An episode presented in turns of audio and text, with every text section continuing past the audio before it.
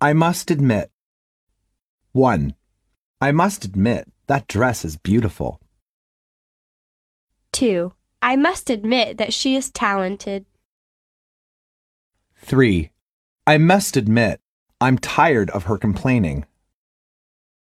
4. I must admit, I am a little nervous about the examination. 5. I must admit, she has a wonderful voice. Dialogue 1. Frank, you are in the same team with Shelley. Can I possibly change with others? Do you like to work with Shelley? I have to admit, I'd rather dislike such girls. Dialogue 2. How do you like teaching a language to foreign students? I'm learning how the students like to study and learn.